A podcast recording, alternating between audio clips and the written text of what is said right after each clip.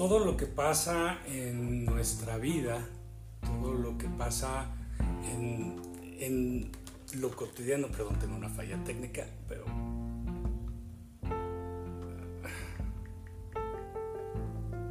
A ver, creo que ya está.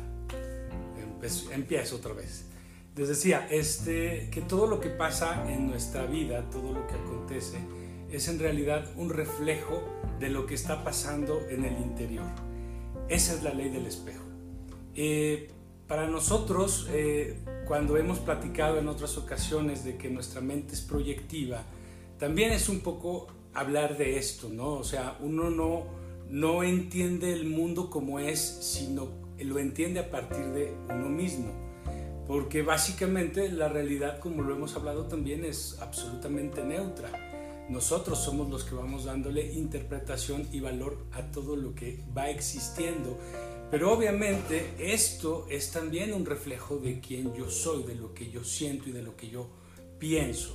Entonces, entender por qué esta ley del espejo tiene tanta validez, no nada más es, es, aceptada por muchísimos psicólogos, sino que además también plantea muchos, muchas ideas filosóficas e incluso religiosas, espirituales, que nos han acompañado a lo largo de nuestra historia y que tienen mucho que ver también con el fenómeno energético, este que nosotros empezamos a observar cuando vamos también despertando nuestra conciencia. Y veamos, por ejemplo, esto, ¿no? Que vivimos primer punto, ¿no? la dualidad, vamos a, llamar este primer punto la dualidad. Este primer punto, pues justamente es este entendimiento de que toda la realidad es dual, ¿no? Vemos lo bueno, lo malo, el día, la noche, lo masculino, lo femenino, blanco, negro, yin, yang, y todo es, esta dualidad existe, no existe, ¿no? Como el lenguaje de las computadoras, el código binario, ¿no? Que es un cero y es uno, que también es dualidad. Es decir, existe, no existe amor, miedo y todo es una dualidad. Y nuestro cerebro está dividido en dos porque nosotros también recibimos esta dualidad como un entendimiento y nosotros que somos energía, vamos a decodificar la energía que hay en la propia materia y en todo lo que existe y en todo lo que se mueve a través también de esta dualidad, así como lo hace una computadora, así como se crea una realidad virtual. Todo se va a crear a través de estos mismos códigos de existe, no existe. Y cuando nosotros tenemos esta imagen del espejo, pues también es un poco ver esta dualidad y entender que toda dualidad es este mensaje de polaridad de lo que eran las leyes, herméticas ¿no? Eh, del Kibalión. Y es, existe esta, esta, esta ley de polaridad. Todo tiene una cara y otro, eh, y tiene su, su, dual, tiene su contrario, por así decir, ¿no? Y cómo en, al entender esta polaridad es justo, estoy entendiendo en alguna parte de mi ser, no necesariamente desde mi parte racional consciente, el cómo vibra todo, lo estoy entendiendo a un lugar muy profundo, casi casi cuántico, por así decir. Entonces es la forma en la que me comunico con la realidad. Y eso es importantísimo porque les digo, si yo veo el, eh, si me veo en el reflejo, estoy también en este concepto de existe, no existe. Estoy entendiendo también hay la dualidad y la polaridad. Y esto me lleva al segundo punto, que sería justamente la conciencia. Solamente ciertos animales con una suficiencia, una suficiente inteligencia pueden empezar a generar una conciencia y algo de lo que se manifiesta esta posibilidad de conciencia es cuando se pueden ver a sí mismos en el reflejo, cuando se pueden reconocer, cuando pueden tener esta justo esta concepción de existe no existe, que es como el inicio de este de esta idea que tenemos de, de juicio de lo bueno y lo malo, es cuando empezamos a ser conscientes, un poco fue lo que hizo que saliera Adán y Eva del paraíso, ¿no? al, obtener este, este conocimiento. Es como si empezaran a volverse seres, simplemente, ¿no? Entonces, esta posibilidad de, verme y de, reconocerme en el espejo es ver y dar este entendimiento también casi casi como de por qué se crea mi propio ego, porque al estar observando la conciencia, su reflejo que no existe, es el reflejo, tú no eres lo que pasa en el reflejo. Si me explico? En el espejo tú ves lo que tú estás reflejando, pero en el espejo tú no existes, solo tu reflejo. Entonces un poco es eso. La conciencia se observa en su propio reflejo y se crea este ego, ¿no? Que este ego es esta fijación justo de lo que no, de lo que no ha, de lo que no es, de lo que no hay, de lo que no existe, que es el miedo, que es atraparnos justamente en el miedo. Y entonces es como la leyenda o el mito de Narciso, ¿no? Que se sentía tan bello que nadie, nadie tenía, nadie era suficiente para que fueran su pareja, para que él se enamorara de, nadie más, ¿no? Entonces uno de los que se enamora de él se pone a suplicar justicia a los dioses, ¿no? Y la diosa Némesis lo escucha, que es la diosa de la justicia, ¿no? Que, que parecía que era muy famosa porque a todos los soberbios, toda la gente que era como mala iba y los, les ponía la justicia como castigo, ¿no? Y entonces envenena unas aguas en las que va a tomar Narciso para que se enamore de su reflejo, porque el, amante despechado de Narciso lo que pedía es que él se enamorara de alguien que no pudiera corresponderle a Narciso y él era pues, el más hermoso, ¿no? Entonces, pues de quien no se puede enamorar es de su propio reflejo y muere, pues, se suicida e incluso en el, en el infierno, ¿no? en, el, en el Hades, este, sigue viendo su propio reflejo como su castigo constante. Y esto es, digo, al final esta, esta, esta idea, este, este mito, pues tiene mucho que ver justo con esta creación de, de nuestro propio ego y de cómo entonces nosotros al estar tan clavados en, en, nuestras obsesiones, nuestros deseos, que nuestro deseo es una polaridad de mi necesidad, ¿no? Porque no estoy en el equilibrio y es parte de lo que hemos hablado, que es la conciencia, que es caminar el camino del medio, pues obviamente al no estar en equilibrio lo que yo tengo que ver es qué es lo que se está creando en mi realidad que no me, que, que, no me permite lograr la felicidad, porque lo que estoy haciendo cuando me pierdo de mi centro, cuando pierdo esta visión consciente de la realidad, pues es porque me estoy desequilibrando, me estoy yendo a una fijación hacia algo que deseo o hacia algo que creo que necesito. Y entonces ahí perdemos como esta parte consciente y nos vamos perdiendo nuestro propio reflejo. Y por eso esta ley es tan interesante porque muchas veces cuando decimos lo que te checa, te choca, parece que solamente me tiene que reflejar algo que me tiene que molestar o algo que, que, que tiene que ofenderme, pero no. Hay varias situaciones. Vamos a empezar con cuatro cuatro situaciones que son como las, las que más tenemos que prestarle atención. Pero recuerden que lo más importante es darnos cuenta de que nos rompen el equilibrio. Eso, eso tiene que ser lo, lo, lo más importante. Y son, primero, estás, está revelando tu sombra. Es decir, ahí sí lo que te checa te choca. Es decir, me duele algo porque es algo que no quiero ver de mí, es algo que no me gusta de mí, es algo con lo que yo estoy peleando conmigo mucho tiempo, ¿no? O sea, que, es un poco como esto de cuando alguien viene y te saluda y te dice, hola, ¿cómo estás? Y te toca el hombro y tú traes una quemada de tercer grado ahí, pues te lastima y le dices, oye, me estás lastimando. Y dice, no, pues yo te estoy saludando, el que tiene la herida eres tú. Entonces es más o menos como esta idea, ¿no? Eh, eh, eso que no quiero, eso que no me gusta de mí, es justamente estoy en un desequilibrio hacia poder aceptarme a mí. Porque recuerden que todo el desequilibrio se va a neutralizar a través de la aceptación. Aceptación siempre se los voy a decir, no es estar de acuerdo, es dejar de pelear. Quiero ser, quiero tener los ojos azules, nunca los voy a tener. Entonces, deja de pelear con eso aceptar es que pues sí, siempre los voy a querer, está bien. Eso no significa que tengo que pelear conmigo todo el día, ni todo el tiempo. Es, empieza a aceptar que eso no va a cambiar y, y, déjalo fuera de tus prioridades, deja de darle tiempo porque solamente te está distrayendo, no te está llevando realmente a ningún buen lugar, al contrario, te está haciendo que te pierdas en tu propio reflejo, ¿no? Y que llores por lo que nunca vas a conseguir. Es, por eso estos mitos son tan maravillosos. Eh, bueno, el segundo que sería este, lo, que, lo que tú quieres controlar. Y pues ahí obviamente está el, el, deseo, está, está obviamente esta sensación de lo tengo que conseguir. ¿Por qué? Porque si no lo consigo tal vez no soy algo que yo deseo ser o no dejo de ser lo que todos piensan de mí que no me gusta. Es decir, está esta pérdida de equilibrio de iguales, sigue siendo aceptación al final, ¿no? Pero ya hay una, una contraparte, ¿por qué? Porque casi siempre tiene que ver con lo que también espero que los demás vean de mí. Es decir, estos deseos que tengo de, de, controlar es también porque estoy buscando un cierto reconocimiento, porque no lo estoy encontrando en mí. Es decir, son puros desequilibrios y yo me voy a una necesidad, a un deseo, ¿no? El, el, en este de lo que creo controlar es, es casi, casi como todo lo que espero que pase y que no sucede como a mí me gustaría. Y eso también es una forma de estarme espejeando. Este, otro sería evidentemente el contrario, ¿no? Que no es más que, ahora no nada más es como ver mi sombra, sino que además es un poco el sentido común que yo tengo que le da forma a mi ego, que es toda la forma en la que yo decido ver mi realidad.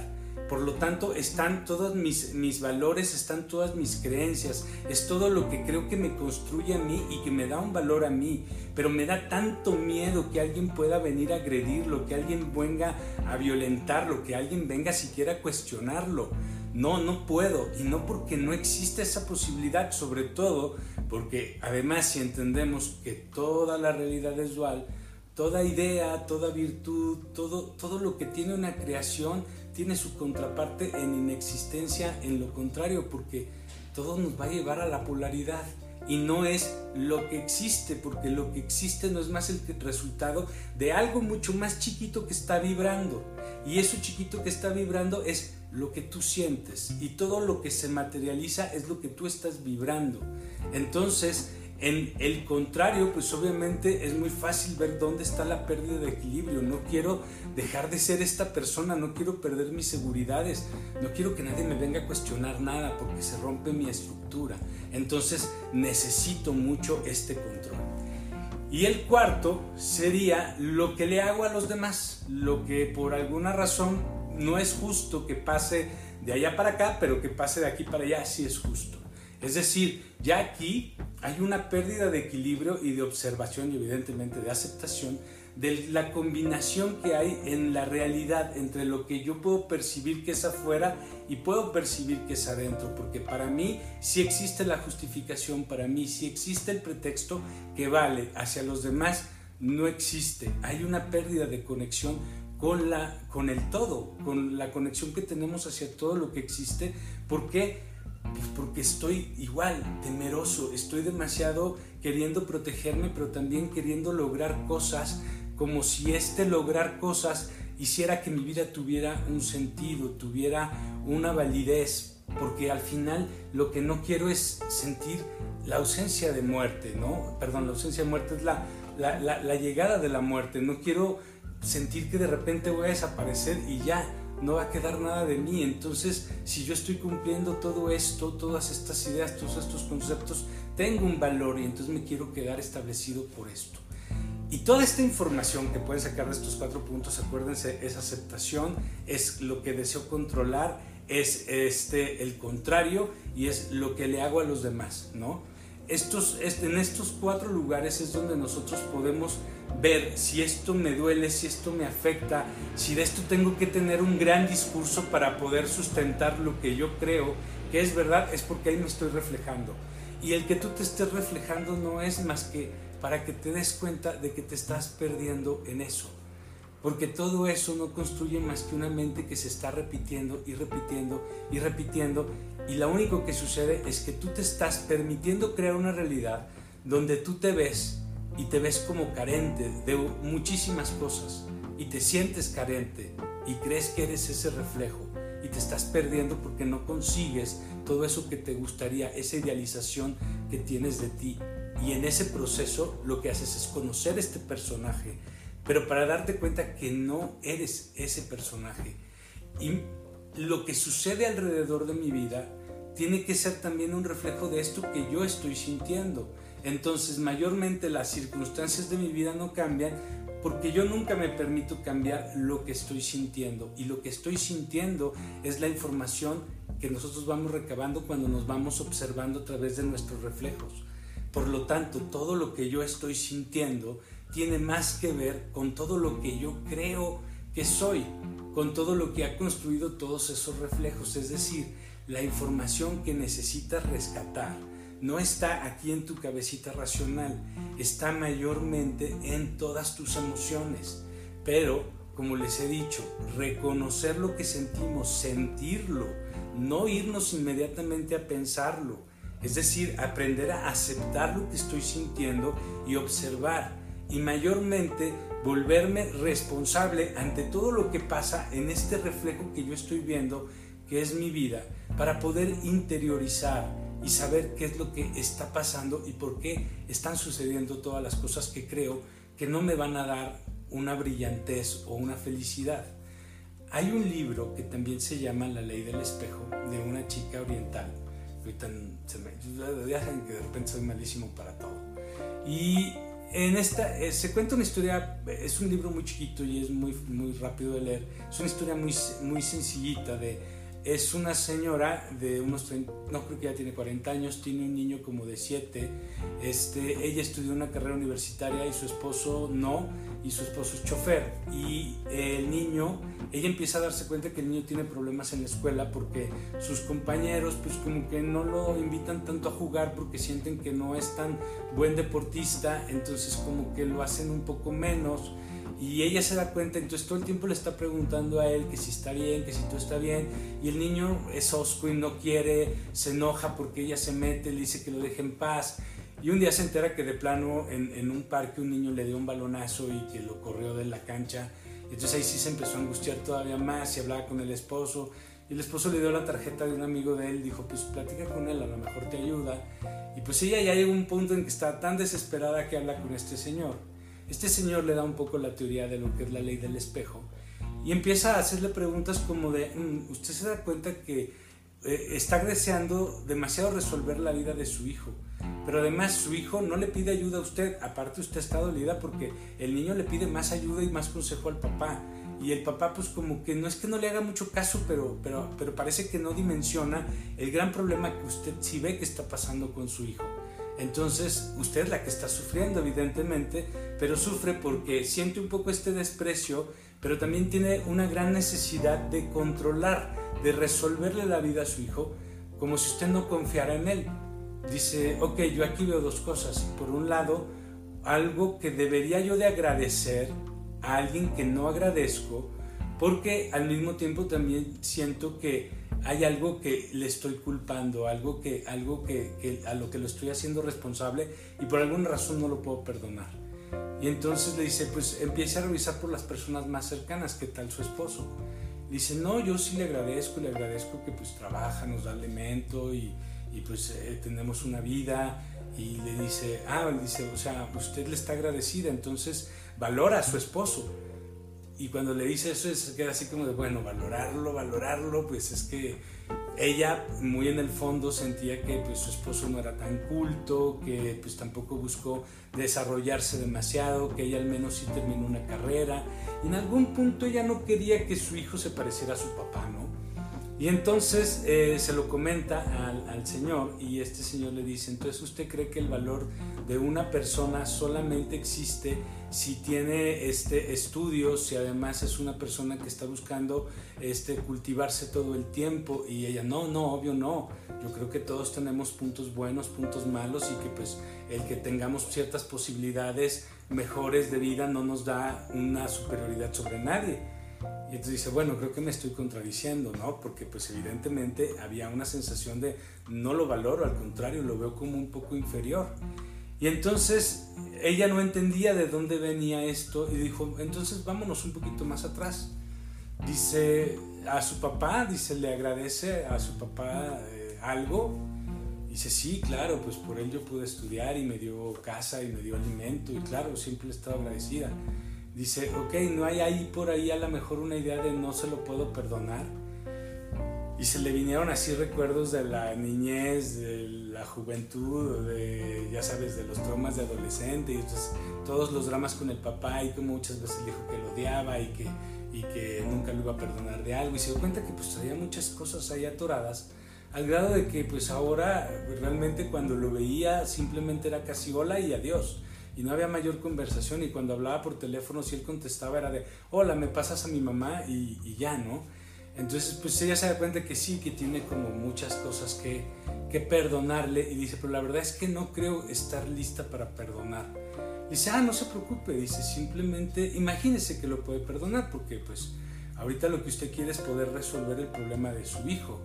Que para este momento pues ella se había flexibilizado mucho porque pues ella al principio cuando le dijo que todo era un reflejo y que lo que le estaba pasando a su hijo tenía que ver más con ella, pues como que se dio el chance, entonces pues ya para este nivel dijo, bueno, pues vamos a ver, ¿no? Entonces, ok, no lo tengo que perdonar, perdonar, nada más me voy a hacer yo el cuento de que lo perdono y pues este, vamos a ver qué pasa, ¿no? Entonces empezó a escribir todo lo que le molestaba del papá, todo lo que no le podía perdonar o todo lo que históricamente traía contra él. Y eso como que la hizo sentir más relajada, entonces volvió a hablar con este señor y le cuenta, entonces dice, ah, pues ahora sí, ¿por qué no se pone a escribir todo lo que, lo que le podría agradecer, no? Y ya, pues como que se pone a escribir y le dice, pues ahora sí necesito que tenga mucho valor. Dice, hable con, hable con su papá y pues léale, o sea, si no siente que le fluye una plática, pues simplemente pues léale lo, que escribió de las cosas que le podría agradecer y que nunca le ha agradecido. Y entonces como que pues a ella le costó un poco de trabajo, pero dijo, bueno, pues si todo se trata de imaginarse y esto me va a ayudar, pues lo voy a hacer. Entonces agarra el teléfono, le contesta a la mamá, le dice, pásame a mi papá y hasta la mamá se sorprende, ¿no? Entonces le dice, oye, este solo hablo porque estuve pensando que nunca te he agradecido muchas cosas y hoy te las quiero agradecer. Y le empieza a leer toda la lista, ¿no? Pero, pero así, como fría también y de repente pues está esperando una respuesta y se da cuenta que el papá no ha dicho nada y se empieza a desesperar y en eso toma la bocina a la mamá y le dice, ¿qué le hiciste a tu papá? Y le dice, pues ¿por qué? ¿Qué pasó? Y es que tu papá no puede dejar de llorar. Y ella tal vez era la primera vez que veía a su papá tan vulnerable, tal vez incluso la primera vez que lo vio llorar.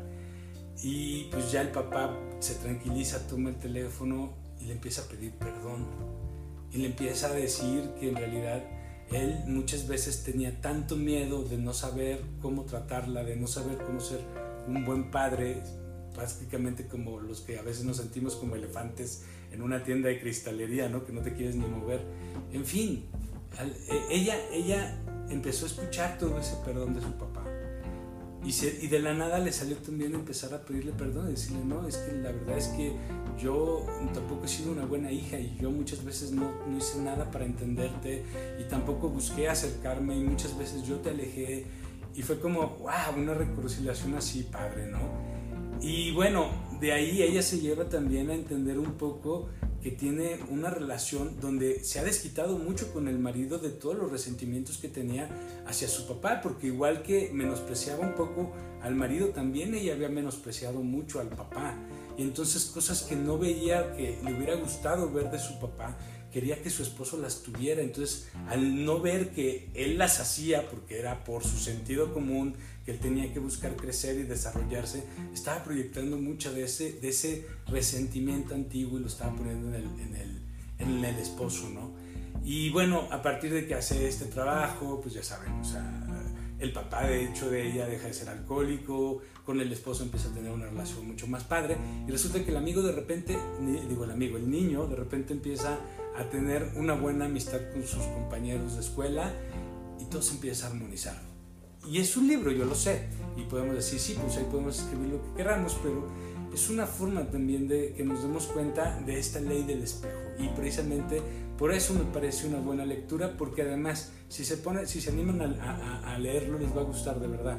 Porque realmente lo pone a uno a muchas veces verse a sí mismo y, y darnos cuenta de que básicamente, como les he dicho siempre, estamos repitiendo nuestras emociones, estamos repitiendo nuestras, nuestras experiencias de nuestra infancia. Al final, por eso les digo, son las emociones que no nos atrevemos a sentir, que creemos que las estamos sufriendo toda la vida porque todo el tiempo estoy sufriendo lo mismo, pero es porque no las aceptamos, no las interiorizamos para dejarlas ir. Es solamente darte cuenta que está bien ver el reflejo, pero la conciencia siempre eres es de que tú estás viendo ese reflejo y tú decides lo que decides ver de este reflejo. Recuerda que activar leyes de atracción, activar magia, activar facultades neuropsíquicas o neuropsicológicas, no sé cómo quieran decirle, este, tiene más que ver con esta conciencia de ser yo el observador y entrar en este, en este cómo me siento, cómo puedo tener contacto con las emociones, pero para poder tener contacto con estas emociones y poder crear la realidad que queremos, tenemos que darnos cuenta, las emociones que yo estoy viviendo tienen que ver con lo que está pasando en este momento, aquí y ahora, o tienen que ver con todas mis suposiciones, con todos mis miedos, con todos mis futuros, con todos mis pasados, porque esas emociones no te conectan a la realidad, esas emociones te están conectando con el reflejo y entonces están creando en tu realidad eso que tú quieres cambiar. Te están manteniendo en la misma frecuencia de carencia en la que siempre estás y que no sabes cómo salir y que has hecho muchísimas cosas y sientes que no puedes escapar. ¿Por qué? Porque te sigues resistiendo. Por eso la llave siempre es la aceptación. Que aceptar se vuelva tu nuevo mantra para que puedas observar y no apegarte absolutamente a nada. Recuerda que bueno o malo es solo un concepto. Es aprender a aceptar o a rechazar si estoy en aceptación, me sigo moviendo y estoy moviéndome y, la, vida se va a seguir moviendo siempre. Cuando yo me detengo, cuando yo genero, resistencia, me estoy polarizando, me estoy resistiendo, estoy habitando el miedo y empiezo a ver solo miedo. Y eso es lo que yo empiezo a crear, porque es todo lo que yo puedo interpretar. Lo que te checa, te choca. Muchísimas gracias y nos vemos la próxima. Hasta luego.